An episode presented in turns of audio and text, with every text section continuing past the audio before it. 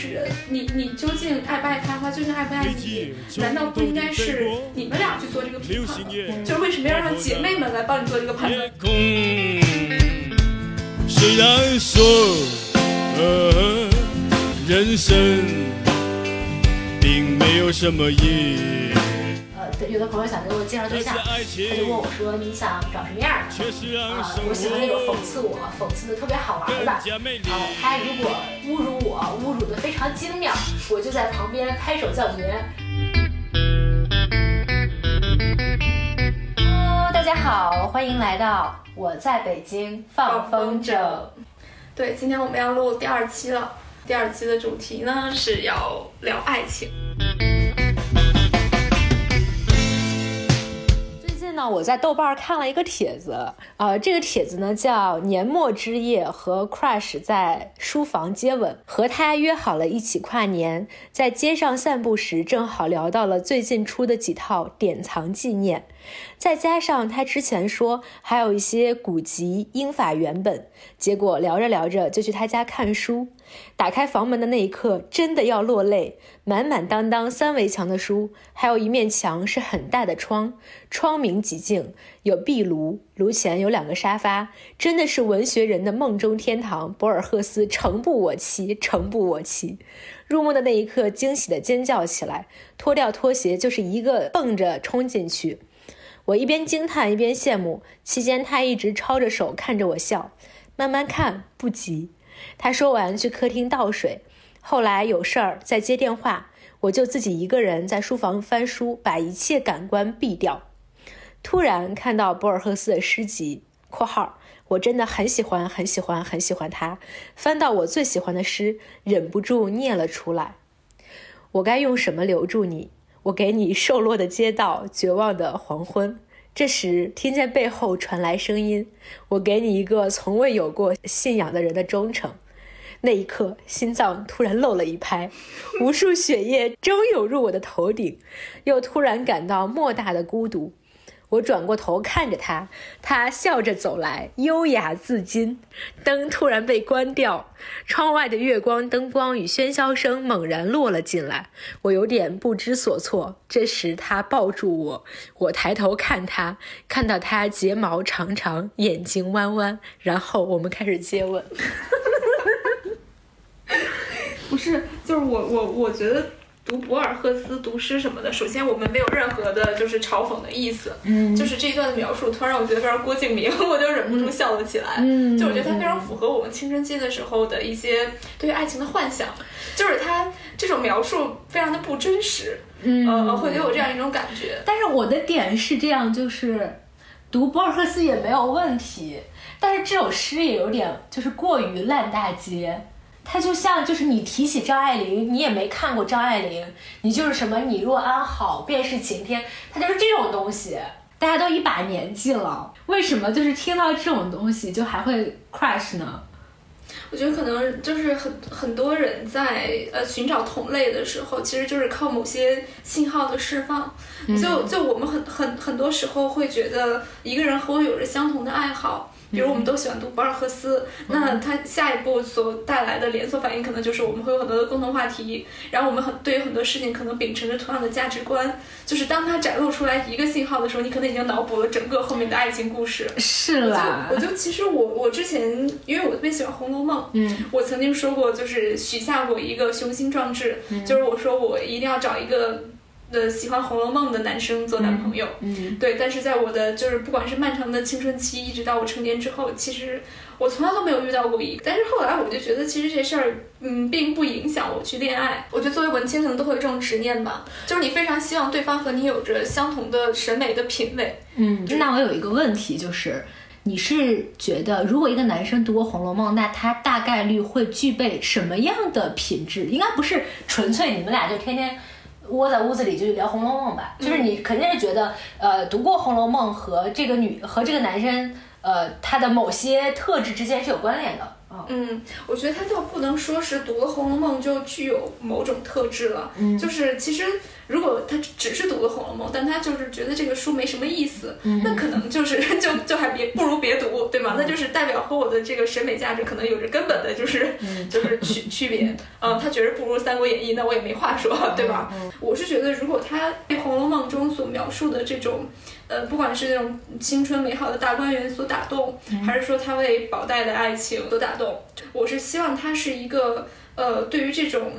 嗯，有这方面审美取向的人，因为我觉得是《红楼梦》阅读是是稍微有一些门槛，它不能说是一个非常通俗的小说，然后再加上它又很厚，就是我觉得它会在某些程度上是一个关于这个人是否有呃阅读习惯，以及就是他的这种阅读品味的一个反应，嗯，就是他也可 就是。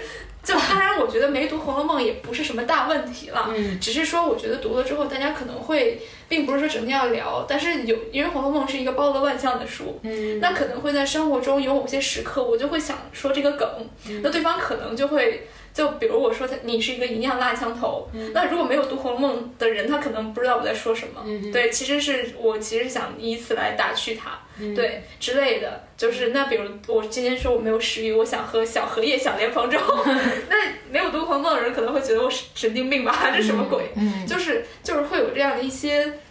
其实还是一种分享欲，就是你希望你喜欢的东西是对方也喜欢的，哦，就是这种感觉，你知道吗？所以你是期待，就是你的爱情生活会有像那个呃李清照和赵明诚那种，就是什么呃坐而谈诗的那种状态，就是你期待过这种状态，对吗？就是对对，何当共剪西窗烛，对对对。但是，但是我还是说，那是我从前的一个，就是爱情爱情观的一部分嘛。就是希望和对方能在呃各种文艺作品上达到一个审美的共识。但是，我觉得就是其实后来你在漫长的这个人生岁月中会发现，就是这个这个共识呢，它重要也不重要。对，就是我现在不会以看红是否看过《红楼梦》作为我的一个择偶标准。你你你，我所我我无非想就是得到的还是一个，呃，有有基本共情能力，还有就是一个嗯和我在审美上就是取向相同的人。是这样，就是因为我也遇到过就是要主动跟我聊《红楼梦》的人，然后。啊，那我就愿闻其详。然后人家张嘴就是，哎呀，这个《红楼梦》就是讲的这个贾王史薛四大家族，就开始背这个呃中学的这个这个文学常识答案。那这就瞬间下头，你也不知道他是读。对对对对对。但如果你说这个人读过《红楼梦》，然后他跟你说《红楼梦》讲的是什么？是反封建的故事。你说你是不是就下头下的更快？还不如他压根没读过。嗯，是呀。读的什么呀？嗯，好像我们。不太容易见到爱读《红楼梦》的直男，很多男生会觉得那都是一些儿女情长的事情。我就是爱爱那种呃大叙事，他觉得这是小叙事，不值得一提。或者是很多男生他对贾宝玉这个形象，他觉得脂粉堆里的对脂粉堆堆里的男男性。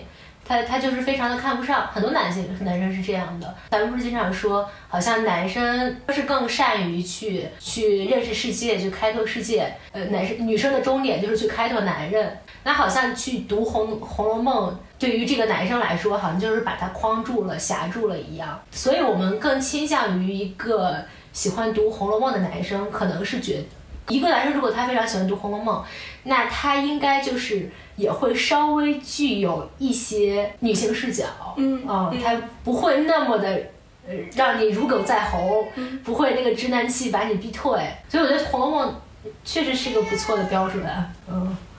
但是我觉得我小的时候去读《红楼梦》，我也没有把《红楼梦》读懂。我觉得我在整个是少年时期读文学作品的过程中，都会有很多的误读，或者是说受那种呃当时的性别认知的影响的误读。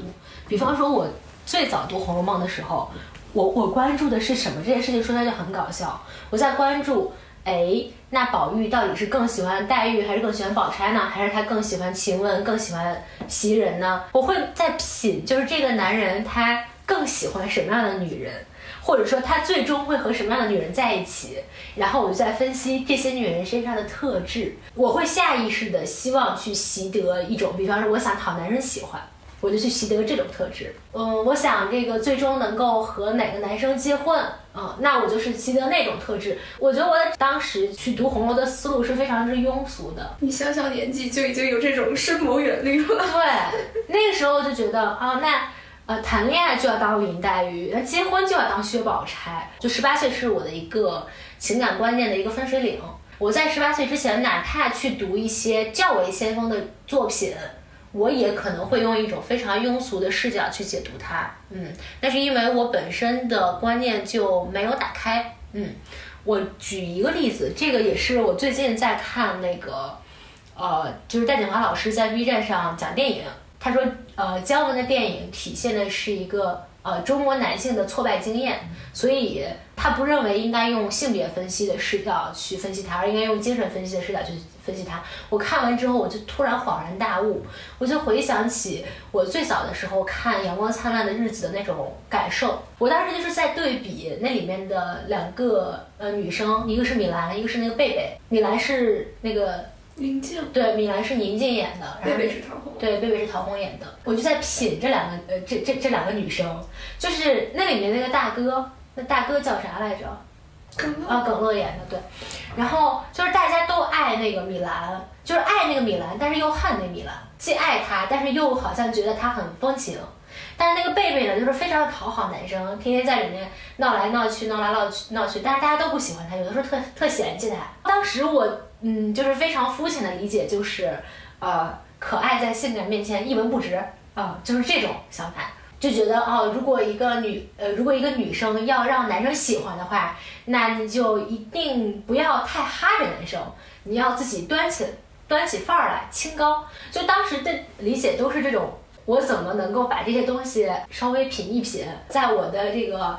青春期的情感生活中，就是也小用一下。我后来看了，嗯，戴景老师去讲这件事情之后，我就突然意识到，姜文的电影其实他的镜头去拍米兰的时候，要么就是拍米兰那些性感的背影，呃，要么就是好像你感觉这个马小军他是一直搞不懂米兰的。你越不爱我，我就越爱你。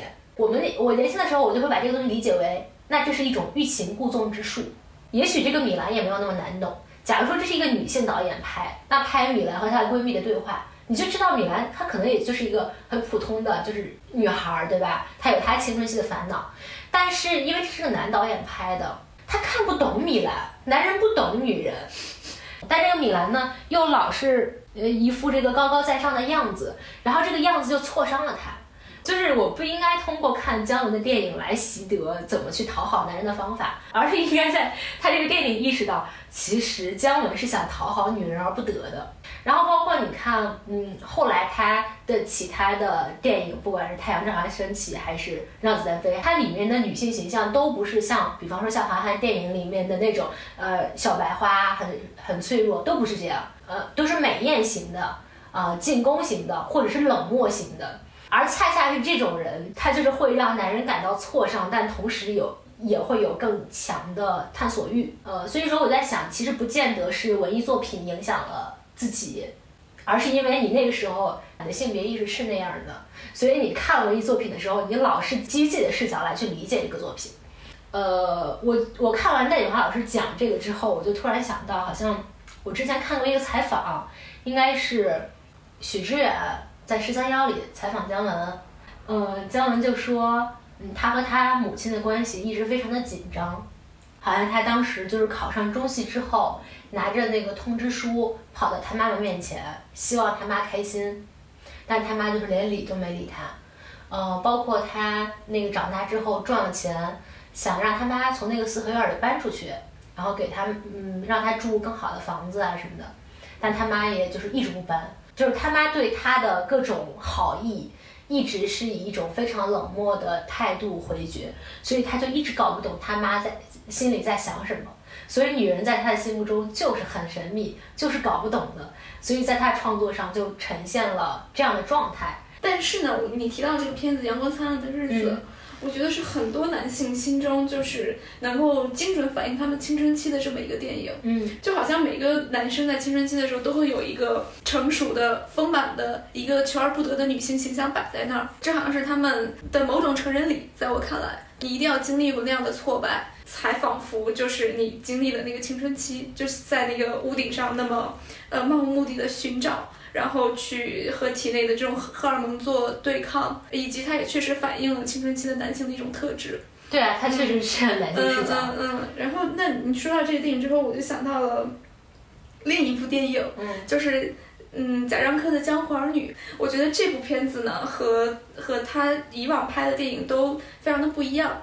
对，首先这部电影，我觉得它绝对不是男性视角的电影，某些的点，我觉得它抓的非常准，就是对于女性的这个刻画和描写，以及我觉得它更多的呈现了一种上帝视角。我其实也是前段时间我又回看了一下，我本身非常喜欢廖凡，在我的漫长的青春期当中，我一直对这种大哥形象的男性 就有一种偏爱。有一段戏是说那个赵涛，赵涛演的就是廖凡的女朋友嘛，然后他是啊晚上的时候，他和廖凡刚刚见了一个香港来的。就是朋友，这个朋友呢就非常的社会，来了之后呢，就是嗯，先给给给嫂子一点钱港币，从香港带过来的，买几件衣服吧，然后两人跳舞，就在舞池里面玩，然后，嗯，这时候他还这个大哥还带了一个那个跳国标的这么一个女女女的在在身边，然后就是说来给大家露几手，这女的就就穿的非常的暴露，然后就跳一个国标。然后你就能感觉到赵涛在观察这个女性，然后就是他们在看完这个表演之后呢，就就一起呃开车，就是应该是要回他们住的地方的。然后开车的呢是廖凡的一个小弟，赵涛呢是坐在那个后座，廖凡呢坐在副驾，小弟开车。然后我就感觉赵涛开始品品味他们晚上所经历的这一切。然后呢，我觉得这就非常拿捏了女性的一个心理，就是假设你和你的男朋友刚刚见了一个你觉得可能比你要就是更性感的一个女性，那你的内心一定会产生一些小小的波澜，对吗？然后这个时候你就可能会就是想呃试探你的男朋友，哎，他嗯还爱我吗？然后这个时候赵涛就非常的有意思，他突然就提了，他说一句话，他说。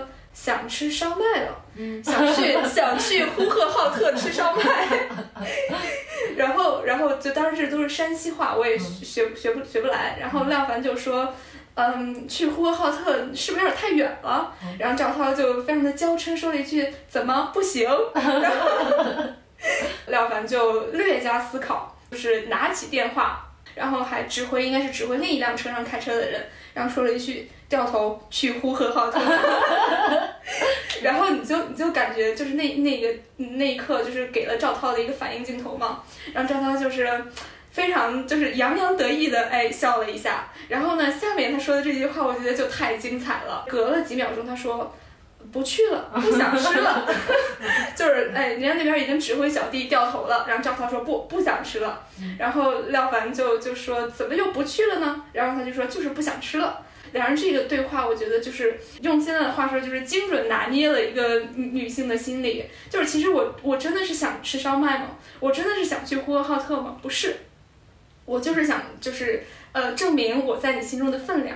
对，这就是我觉得这个电影里面让我印象非常深刻的一个剧情。紧接着他们要经历的就是下一下一下一段的这个，就是廖凡他们的这个车就被人给。呃，跟踪了，然后就下来几个从摩托车上下来的几个人，然后接着就开始砸他们的车，然后就开始打人，然后，嗯，这个时候就是廖凡呢就下车和这个小混混来打架，但是寡不敌众，他就是被打得很惨，然后被人按头在那个车上，那个车的那个什么奔驰车标上，然后给他戴皇冠，呃，这个时候呢，就是赵涛在车里看到自己爱的男人，马上就。就是被打的不行了，嗯，然后他这个时候就从旁边的包里掏出来一把枪，然后他就走到那个闹市里面，就是他那个，因为他们打架那个地儿是在一个市市中心，就车来车往，他就他就开了一枪，走到那个人群中间开了一枪，这时候所有人都呆住了，就盯着他看，然后他就走到那个人群里面，拿着枪扫扫了一下那一群小混混，又开了一枪，这时候就所有人就四下逃窜。但是因为他就是这件事情呢，就导致他后面就是被捕了。被捕之后呢，就是这个最大的问题就是那时候已经开始禁枪了。那你手里有一把枪，你枪的来源是什么？你是不是这个持枪人？他会直接影响对你的这个就是最后的这个判刑量刑的一个事情。然后警官呢，当然不相信这个枪是赵涛的，于是他就反复的逼问这个枪是你的吗？然后赵涛就是一口咬定就是我的枪，我捡的。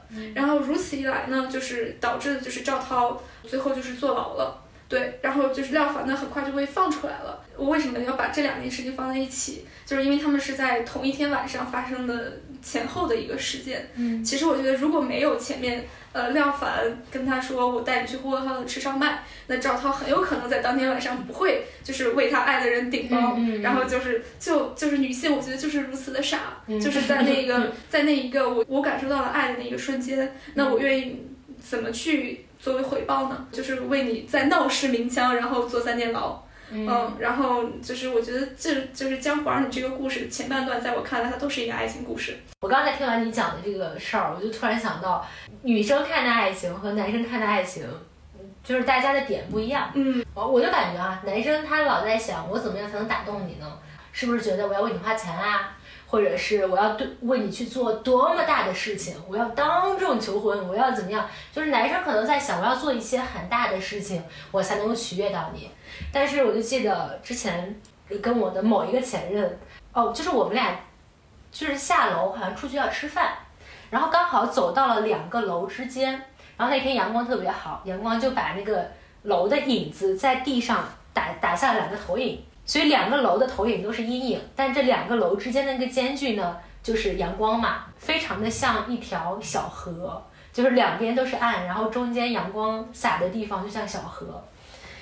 然后我们就走到那儿，突然，我前男友呢，他就走到了那个阴影的边上，他就停住了，说：“啊，怎么办？过不去了。” 然后他就把脚踮起来。啊，好怕鞋子湿了呀！然后他就退了几步，然后就助跑起来，咵的一迈，就是把把那个影子迈过去，然后迈过去说耶，就是有一种他过了 河的感觉。我当时天呐，我当时就整个被这一连套的动动作被卡哇伊到了，心想哇，天下。而这个天下怎么有这么可爱的男生？然后那一刻我就觉得我爱死他了。我我对这段就印象非常深刻，以至于我回去还就深情并并茂的写了一篇小作文，对他的这个行为有多么的盛赞，就夸赞他身上有什么样的让女人着迷的特质。但是他对我的行为就是表示了不理解，就他可能就是随意耍一下宝，他也没想那么多。但他看到我这个反应的时候，他就跟我说了两个字，就是。啊，就这，就就这，你们女人关着就这，就是我，就好像有一种我平常攒那么多大招都拿不下你，然后我就跳一下河，你就你就不行了。呃，我觉得可能那个廖凡啊，就是这个电影里面，廖凡想说，哎，去喝去呼和浩特，他也没觉得是个多大事儿，那不就是一转车的事儿吗？但是这在这个女生心中，那就是虽然是这个事情很小很很平凡。但是，那这一刻就是我的爱情神话了啊！我是觉得这个男生和女生对于呃真爱的瞬间的理解有点不太一样。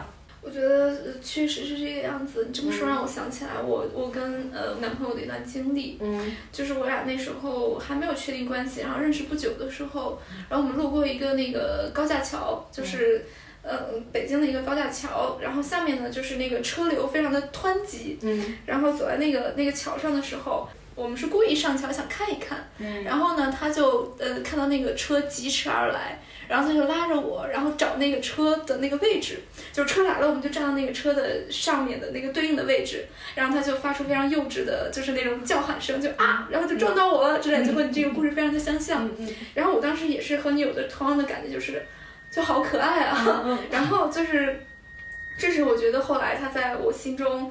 呃，非常重要的一个，如果你说是 crush，也是就是也是一个 crush 的瞬间嘛，就这个点非常的打动了我。呃，我就后来就跟他描述这个点的时候，然后是他就是也像你说，就是就这，然后以及 以及后来他跟他的朋友就是也有讲过我们的恋爱故事，就是。嗯嗯，他用的描述就是方式是另一种叙事体系。嗯，就如果我觉得我跟我的女性朋友去分享我为什么喜欢这个男生，这一定是我不可能就是不说的一件事情。就是我觉得我要通过这样的例子来来说明我为什么喜欢这个人。那时候他说他跟人讲的时候是说啊，我我那时候在排练一个戏，嗯，我我每天在背台词。他呢，就是他这个他就是我了，就是他说我主动帮他去背台词，帮他搭戏。哦，他觉得呢，他觉得我非常的乐于助人，然后然后就被我的良好品质所打动。我就我现在反应也是就这，就是就是就是我觉得嗯，就大家选取的这个点就非常的。值得分析，以及就是我说那嗯为什么要分享这一段？他觉得这一段是可以被分享的一个经历。就如果去分享一个，就是我们一起就是嗯像我分享他的这种可爱瞬间呢，对他们来说是有耻感的。我后来发现啊，就比方说我们再回过头去去想刚才那两个可爱的快瞬间，我觉得我们在遭遇这个瞬间之前，我们也未必料到自己会被这样的瞬间所打动。嗯。那我们为什么不会料到自己被这样的事件所打动呢？其实是因为不论是我们还是男生，可能都被一种传统的爱情叙事的范式啊限制我们的想象力，就觉得那肯定是这个男生为我做了多不得了的事情，我才会我才会感动。但是不管是男生还是女生，偶尔流露出来那种可爱瞬间，它就是在这些范式和想象力之外的，嗯，它是一个非常本能的东西。嗯，你这么说我就想到了，其实我觉得影响我爱情观比较深的一个。呃，作家是三毛，其实和所有读三毛的人一样，你觉得最被打动的，除了三毛的那种对于自由向往的精神之外，一定就是三毛和荷西的爱情故事。嗯，就是我到现在都对于他描写的他和荷西之间的就是结婚的那一段，就印象非常的深刻。就是他是，呃，写他们那时候，呃，已经到了撒哈拉定居嘛，然后要去呃公证处公证结婚。然后那天三毛对于自己的描写就是。她穿了一个就是嗯麻布的长裙，戴了一个草帽，然后帽子上呢，因为没有什么装饰，她装了一把香菜，对，然后放在自己的帽子上，然后荷西就夸她说那个非常田园，很不错，然后两人就去登记结婚，没有什么呃见证人，没有什么仪式，也没有钻戒，两个人就是步行，而且是从沙漠步行到了公证处，就这么结婚了。荷西送给三毛的结婚礼物呢，是一个。头骨，一个骆驼的头骨是他在沙漠里面找到的。嗯，然后就是这一段关于他们结婚的描写，我觉得就非常符合我对于呃爱情的，就是或者说婚姻生活的一个想象。嗯嗯，对，就是我觉得这就是像你说一种脱离了范式的爱情的存在，就是我可以穿着麻布的衣服，然后头顶着香菜去结婚，只要我觉得这个人是我喜欢的就可以了。嗯，对，就是嗯，以及在后来。呃，我觉得我一直在追求的一种爱情的形态，可能就是这个样子的，就不要陷在别人给你的爱情的叙事里。嗯，因为我就想到，经常其实网上我们会看到很多人去投稿，像一些情感博主投稿，然后来列举一些啊什么，我是一个。呃，几本毕业的女生，我的身高多少，体重多少，我赚多少钱？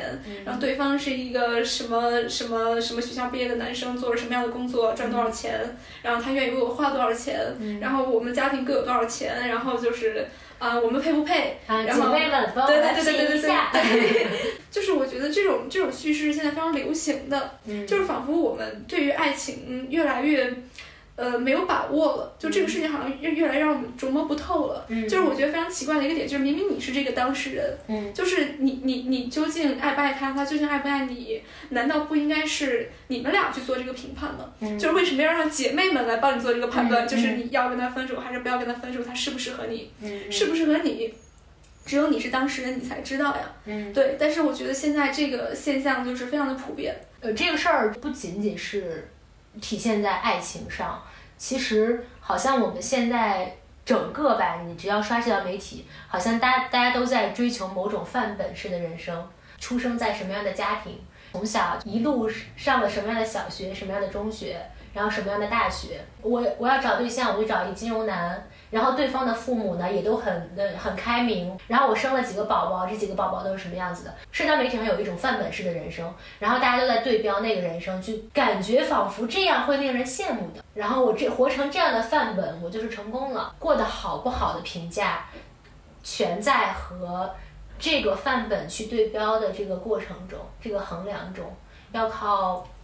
外部世界去给你反馈，我觉得这也是一种不安全感的体现吧。嗯，就是嗯，其实现在很多呃，有一些包括情感博主，就是有教你一些就是恋爱这种恋爱技巧，就是其实我觉得背后反映的还是一种整个社会的，没有给我们一种非常。呃，有安全感的这样的一种生存环境，就是你爱情变成了一个你害怕去试错的一个事情，你害怕自己爱错了人，你害怕自己就是过一种就是向下坠的人生。嗯，对，就是之前那个不是有一个什么阶级上升的通道已经在关闭的那个文章吗？嗯嗯。其实我觉得现在择偶也慢慢的变成了一个这样的事情，就是它能否让你就是维持在当前的阶级，还是说能让你实现阶阶级跃升，还是说你就是甚至有可能向下走？就是你你你觉得你是在去，呃，用爱情的标准去卡，其实你最后卡掉的根本就是一些和爱情没有关系的东西。嗯，是呀，是呀。嗯。而且我觉得所谓的什么阶级跃升啊、阶级陷落啊，它其实也是一些被制造出来的概念。嗯。哪来那么多跃升的可能？哪来那么多陷落的可可能？但大家都大差不差。你你年薪一百万，我年薪五十万。没什么区别，嗯，你除非你真的一下找了一个我操家家产几个亿的，那你跃升了，那你掂量掂量自己能不能找到呢？我就觉得这里面就是不存在，嗯，就是五百万和不就五百万和六百万，就是你两套房，他三套房，这里面其实没有太大的差，但是呢，大家会容易被这种制造出来概念，呃，影响你的那个选择，以至于。嗯，我相信爱情里面还是有那种最原始的让人感到快乐的东西。嗯，而但是你被这些东西就框住吧，你就很容易就是忽略去体会那种快乐的东西。对对对对对，嗯，是这样的。最近的那个电影嘛，《爱情神话》，嗯，其实它就是我觉得从这个名字就非常的有意思，嗯它叫爱情神话，是罗兰巴特的神话学的那个概念。我们现在社会其实是利用传利用媒体。来制造一些神话，就如同我们之前制造一些呃真正的神，就神明相关的神话是同样的概念，就是你是在呃造神，让让让大家去相信这个，然后以此来传递一些价值观。我们现在就是在为爱情造一个它应该存在的概念或它应该存在的一个样子。然后，但是呢，《爱情神话》这个电影就是它展示了爱情的另一种面貌，就是你觉得这些人真的相信爱情吗？就是他真的是在谈论那种我们之前说为爱奋不顾身的这样的爱情故事吗？他没有。这个里面的爱情是什么样的？是就是一个一个中年男性，就是徐峥演的那个角色，然后陪马伊琍去看话剧，看了一个他根本就不感兴趣，都看睡着的话剧。嗯，他突然发现。嗯，就是哎，就是一下醒了，然后发现马伊琍就感动的都哭了，他第一反应是非常的错愕，这就他就是怎么能看哭呢？但是呢，他就知道对这个东西感兴趣，那怎么办呢？他回去就发了一条这个朋友圈，就是写了一个就是相关的诗，果不其然，马伊琍就给这个朋友圈点了赞，以及到后来呢，他就是去书店买了一个，他知道这个话剧有小说之后，他买了这个小说送给马伊琍。投其所好，但是就你就会发现，其实他们是在真的有这方面的共同语言吗？没有，对吗？他其实嗯，但是呢，最后他俩产生了爱情吗？产生了，就是这个叙事，我觉得非常的有趣，就是他其实会我们为我们展现的就是男女之间互相并不理解，对，以及爱情有可能是呃制造出来的一种假象，对他其实在说这个东西，对，包括他讲的那个。呃，那个就是费里尼的那个那个爱情神话的那个电影，还有就是那个老乌那个角色，他呃说自己遇到了一个意大利的女明星，这我觉得就是其实非常阳光灿烂的日子，嗯，就是他的那个那个邂逅的 crush 的那个女明星，其实就是一个米兰，一个他永远都过不去的青春期的一个米兰，对。你说这个爱情神话真的在讲爱情吗？我觉得没有，他他真的就是他甚至都没有这样的一个神话的概念在里面。嗯，对，是我觉得这个电影非常有意思的一个地方。呃，就是这个李小姐和老白是吧？嗯，他俩的关系一开始其实都是推推拉拉的。嗯，那直到哪里你感觉他们俩好像真正的开始想要呃尝试拥抱对方，就是他们呃坐在一起一起去看了费里尼的爱情神话之后，他俩发了个短信，就决定要试一试。嗯，我觉得在之前是是两种状态，一种状态是，呃，就是刚才像你说的，就是老白用一种拿捏方法论的方式去追这个呃李小姐，呃，确实也产生了一些火花，但是他也有其他的付出，比方说他就帮他看孩子，呃，或者做饭呀，或者怎么样的，就这样的生活细节，我相信也是打动李小姐的。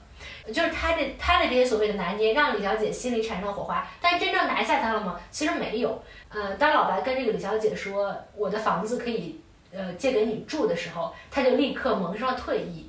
可见这个女生她也并没被他这种投其所好啊，给我送本书啊这种方式完全拿捏。我觉得女生应该就心里有数，你也知道对方送的书来只是讨好我，但我们俩之间是不是在这个层面所谓的真正的互相懂呢？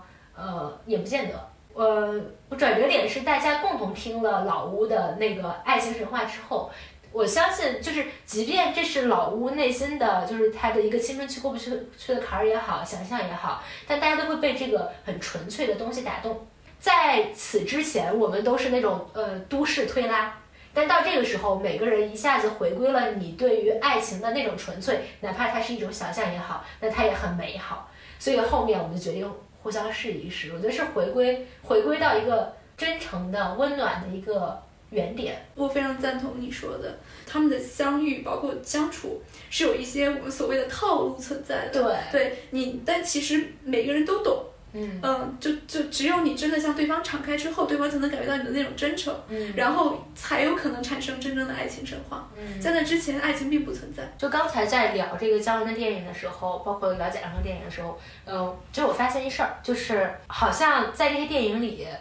男人他总是喜欢那些他爱而不得的女人，然后我就想到，好像我们小的时候去看那种偏女性向的影视剧，好像女生也老是喜欢那种他爱而不不得的那种男生，好像这种人总是让他印象深刻。呃，最近不是有一个新的电视剧，就是李小冉和钟汉良的一个新的电视剧，叫《今生有你》还是啥的？就可能这个制片方想要重拍他俩这样一个电视剧，是因为可能在十几年前有一个比较经典的。他俩电视剧叫《来不及说我爱你》，里面巨多吻戏，呃，那个东西特当时特别红，然后可能想要复制这个奇迹，想要让他俩再重聚再拍一个，但是就水花非常小，还招致了一片骂声。哪怕仅仅过去了十年，呃，受众对于我要看什么样的爱情范本的那种期待已经变了。那个时候，除了像《来不及说我爱你》，还有一个电视剧叫《千山暮雪》，你看过吗？是。杨幂的前夫叫啥来着？凌潇肃。杨幂的前，杨幂，杨幂的前，我不知道。林潇肃是姚晨的前，呃，不是，不是，杨幂的前夫是那个香港的那个。这重要吗？我我待会儿卡在这儿了，就是杨幂的前夫。冯绍峰。不是冯绍峰。我笑死。刘恺啊，刘恺威，对对对，刘恺威和那个呃允儿，是叫允儿吗？不是不是，我没看过那个。哎，就是那个，呃，演夏冬青的那个叫啥来着？被华为赏了一丈红的。我知道，但我也不知道他叫什么。他现在是那个谁的老婆？他现在是那个付辛博的老婆。所以呢？他叫啥？我天哪！反正就是那个时候，除了像《来不及说我爱你》啊，还有像《天山暮雪》啊这种，都是那种。呃，霸道总裁，然后加虐恋，在外面很霸道，但他独宠你一人，但他又宠你呢，他又骂你，骂你的又虐你，虐完你的再爱你，就是这样的范本，然后把那个女女女观众赚的是一把鼻涕一把泪。我记得当时看来不及就说我爱你的时候，是我跟我妈一起看，然后里面非常多的吻戏，然后每每当出现吻戏的时候，我跟我妈就开始互相也不说话，互相不说话，就这样默默的看着这段尴尬的东西演完。哦，但是当时就是真的，我跟我妈一起垂泪，嗯，就看这个电视剧。但到现在，如果再演这种电视剧，大家其实就不太感冒了。嗯，从这几年，嗯，不管是呃，就是 Me Too 运动也好，还是呃，可能网上有一些人出来揭发那些呃所谓的有权威的大 V 对对他的情感伤害也好。包括呃，像最近这个李静蕾出来爆王力宏说他对他的精神控制，好像大家会越来越警惕亲密关系里的呃这些东西。嗯嗯，我觉得我觉得这个趋向是好的，但是好像在这样的趋势之下，我们也不太去谈论真爱这个词儿了，好像真爱这个词儿变得像你呃像梦想这个词儿一样。变得你谈论他的时候有点羞耻，然后谁说真爱的时候，旁边好像你总觉得别人觉得你大傻子，就是什么年代了，或者是说都多大岁数了，就是还聊这种东西，那我还不如聊一聊他几套房，我几套房，我们的结合能不能让我们的呃生活蒸蒸日上啊？更多的去警惕这些亲密关系里的这种所谓的伤害暴力，我觉得当然这很好，但是不去谈论真爱。也是个问题。你这么说，我就想起来，我我小的时候，跟我妈看的电视剧。其实我对这个电视剧不感冒，就是《蓝色生死恋》啊啊啊！他讲，你听这名字就知道，他其实讲的不记得是男主患癌还是女主女主患癌了，嗯，反正就是就是非常那种嗯感人的，就是不离不弃的爱情，它是那么一个叙事范本，然后也是就是我觉得也是属于那个年代的一个，就是大家希望看到的，就是你说的真爱的这样的一种讲述模式，嗯，但现在放在今天有有市场吗？我觉得未必。就是大家好像真的就像你说，已经不渴望去看到这样的故事了。但现在希望看到什么呢？前段时间包括有一个剧叫《爱很美味》，我稍微看了一下下，其实就是讲的都市生活，就大家相互如何拿捏，有点类似于爱情神话的这样的。我觉得真诚变得是变得越来越难了，就是在爱情里面，就是我们可以就是非常直白的去跟对方谈论，呃，你几套房，我几套房。然后你月收入多少，我月收入多少，就这些话变得很容易讲。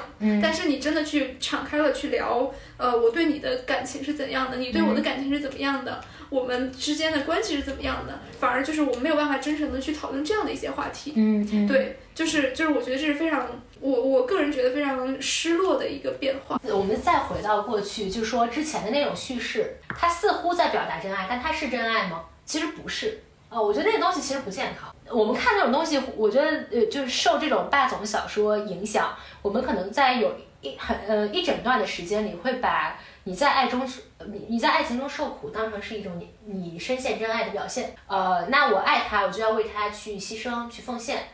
嗯，我自己辗转反反侧，我垂泪，我就是爱他。但是，那你是不是呃真的照顾了他的生活啊？对对方有什么帮助啊？不见得。所以我觉得呃能够嗯从一种自虐的呃这种爱情的叙事里走出来是一个进步啊。包括我们关注到自呃亲密关系里的这种精神暴力，我觉得也是一种进步。能够公然的谈论房子。嗯，我觉得也是一种进步啊，毕竟我们每个人都积累了这么多，对吧？大家不想让自己吃亏，也也没毛病，对吧？就好像我们之前特呃特别耻于谈钱，但是其实如果你付出了什么劳动，你得得点什么钱也是应该的啊。所以我觉得这也没太大的毛病，而是说我们既然已经走到这一步了，那我们如何在现在这个很好的基础上再去重建那个真爱，呃，去找到那个真爱。而不是说我我就此止步了，嗯，我我就我就我就不相信爱情了啊！我是就是通过你这么说之后，我有一个感觉，就是我们影视作品就是文学作品的一个转变，嗯，就是不管你说之前他是在演虐恋，嗯，还是在演霸总，嗯，他至少是在就是讲爱情，就是讲爱情具体会发生哪些事情，嗯，对吗？他其实还是在嗯去对对于爱情有一些非常具体而微的描写，嗯，但是现在呢，我们是在讨论爱情这个概念。嗯，我们更多的是在概念层面进行讨论，甚至都不付诸实践。嗯，比如《爱情神话》这个电影，嗯，你你觉得他们的爱情故事甚至没有真正的开始，就是它更多的是在讨论爱情究竟存在吗？爱情是否是一个神话？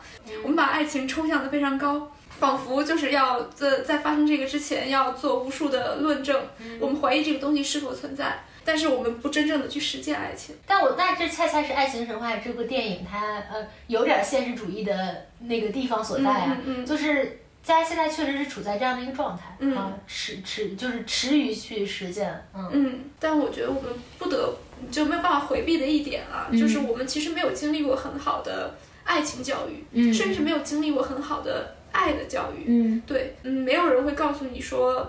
爱究竟是什么？嗯，你你如何去爱一个人？从来就是在我们的成长过程中，没有人会跟你谈这些东西，对吗？嗯，就是你可能能习得的范本，仅仅来自于你的父母、你的亲戚、你周围的人、你看到的文学作品。是，对，就是你只能从这些东中东西当中来构建一个你自己对于爱情的想象。嗯，呃，以及你你你要怎样去实践你的亲密关系？嗯，我在想到底什么作品影响了我的那个。呃，就是对于爱情的想象啊，呃，像现在有的呃，有的朋友想给我介绍对象，他就问我说：“你想找什么样的？”啊，我喜欢那种讽刺我、讽刺的特别好玩的。啊，他如果侮辱我，侮辱的非常精妙，我就在旁边拍手叫绝。啊，我就觉得这样的对象简直简直太好了。嗯，我有情人介绍给你。然后呢，我因为我不是经常喜欢看那个《武林外传》嘛，看《武林外传》的时候。我突然看到，就是，呃，无双不是也很喜欢秀才吗？但是他一直没有得到秀才的心。嗯，两个人就是短暂的在一起之后，后来嗯，小郭回来之后，小郭又和秀才在一起了。呃，无无双就在房顶上问秀才说：“那你们平时在一起都干些什么呀？”然后秀才说：“吵架、打架、互相攻击、互相谩骂。”就是他回忆起来都是这些东西。我就心想：“哦，那可能我这个在真正的这个爱情实践中让我舒适的，原来是小郭是秀才。就我我会很沉浸于这种两个人就过得跟情景喜剧一样，天天打岔。”我非常开心。嗯，那我觉得其实就是我，如果是我的话，我就说，因为我之前喜欢三毛嘛。嗯，那我对于就是理想爱情的想象就是啊，我首先自己会带入三毛，那就是如果我愿意去撒哈拉的话，有一个就是河西一样的男人可以就是跟我一起去在那个荒漠里建一个家。嗯，然后他愿意每天去打水，愿意出海捕鱼，然后送给我骆驼头骨。嗯，就是就是我觉得我可能会需要一个非常具体、非常落地的。但其实我特别想问的一个问题，嗯，就是黄姐，你真的相信爱情吗？就是我一定要问这个问题，然后我会从各种角度去把它的严肃性消解掉，嗯，包括我自己谈恋爱的过程中，就我不会建设性的去想我们这个爱情，哎呀，如何和和美美，我老公如何爱我，我如何爱我如何爱他，我总是在去试图去发现关系中的裂裂缝，但是呢，但我也有那种突然会戳中的瞬间。就比方说，前一段时间我有一个朋友给我发了一个那个截图，是一个记者去采访齐泽克，问他对于婚姻的看法。呃，是界面新闻对齐泽克采访，然后那个记者就问他说：“你觉得婚姻作为一种制度是否会渐渐消失？”呃，齐泽克说：“我希望它不会消失，但我倒不是个老顽固。”呃，婚姻正在丧失其经济功能。以往它有决定谁来继承财产的作用，但是现在没有这方面的功能了。但正因为它失去经济功能，如今的婚姻才能够成为某种美妙的东西，成为最纯粹的承诺。你只是向社会表明，啊，我在乎这个人比别人更多。我想是这样，这是为我而设的。婚姻如果指的是与某人共享世界的承诺，那它是可以存续下去的。性充满激情的夜晚对我来说都是美妙的，但我们都知道，你总得醒过来，对吧？那才是问题。对我来说，这才是真爱的开端。你知道，我们不仅是在做一些日常的琐事，还是在耐心地维持微小的日常性的仪式。要过日子，诸如谁来打扫厕所，谁来做这件事或那件事，这些小型仪式很美好。我们如何准备早餐？我认为这是婚姻的真正奇迹。两个人的承诺。你的读者听了这些，也许会失望。啊，我并不相信流行的多角恋的概念，诸如我可以同时爱很多人。然后他后面还说，啊，就算婚姻的经济功能在逐步丧失，上面这一点也还是不变的。两个人的决定不只关乎性，呃，诸如你想要什么就能得到什么，而是基于双方都做好了共同缔造一个世界的准备。呃，任何处于令人满意的爱情关系当中的人都明白这一点。而这也正是他真正美妙的地方，譬如两个人晚上出门散步，决定两人的分工等等，这是爱情关系里最困难的环节，需要走出野性的激情，实现改变，构造整个世界以及你们的生活之道。仅就这一个。呃，理由而言，我就不认为婚姻是什么过时的、反动的老黄历，而是你所能够经历的最为美妙的事情之一。我读完这段，我我是有被瞬间打动，当然后面我又我又很快把这个东西也消解掉了。但是我想说，我在这个我在不断的消解很多概念的过程中，其实是为了寻找最终的一个能够打动我，但是我又说服不了他的、反驳不了他的那个东西。那个东西可能就是。我我我想我在期待一个这样的东西，嗯，我首先也非常的感动，然后我就想到我其实，在一年多之前有和朋友也聊过，就是婚姻这个事情，嗯，就其实我们现在会习惯于把婚姻和爱情分开谈，就好像你有爱情，你不见得要进入婚姻，这是很多人很多现代人就秉承的一种观念，就是结婚这个事儿，嗯，重不重要？然后我就说，我说我是一定要结婚的，生育这件事情对我来说不重要。但是我还想要结婚，为什么？因为我认为爱情它是一定程度是反人性的，就是要克服自己所有的私欲去爱一个人，去嗯，如果可以的话，爱他胜过爱生命，是吗？就是这是我觉得，呃，爱情它之所以如此迷人的，如此迷人的一个嗯点，就是因为它反人性。我们都觉得这个东西不可能存在。但是我们又都希望它存在，希望自己能够获得这样的爱情。所以，我呃，我我就在说，那婚姻呢？婚姻是一个，就是我们都知道，它是一种现代制度，就是它和爱情其实很远，就是没有没有人规定说有爱情才能进入婚姻，对吗？就包括其实现在很多人结婚也不是因为爱情，但我还是希望说，那我觉得我如果现在爱一个人，我能够呃给他的最高的证明就是说我愿意和你一起走入这个围城，就是就是就是用这个制度就是来告诉他。我愿意和你一起遵守这样的一个非常愚蠢的社会制度，就是我觉得这是最世俗层面，这是最世俗层面、最现实层面的，我能给到对方的一个表现我的决心，或者说我能给出的最最高的承诺，就是我我愿意和你一起去做这样一件我们非常不屑的事情，去结婚。我我我觉得我在爱情当中就算是一个理想主义者吧。嗯，对，爱情这个东西，我们今天讨论了如此之多，嗯，都还是就是概念的层面去讨论这个东西，不管是从文学作品中，还是从我们的自己的呃经历啊、想法去聊。但其实我们究竟想说什么呢？我觉得其实我们是想说，我们不能只在这个层面去讨论它，嗯，对，而是真的要去进行恋爱的实践，不管它是成功的也好，失败的也好。它它一定都会给你意义，呃，但是如果你就是不去实践的话，你就是没有办法获得真正的，不管是在恋爱方面的成长，还是在自自自己的这种对于世界观的架构上的成长。嗯嗯。所以，如果我们这一期想跟大家说点什么的话，就是一定要去恋爱，而不是坐而论道。比如我们今天坐这里 继续聊聊聊的话，我们还是可以去，就是一直。延续爱情这个话题，但是每个人的爱情究竟是什么？我觉得只有你自己去构建你自己的一个爱情神话的时候。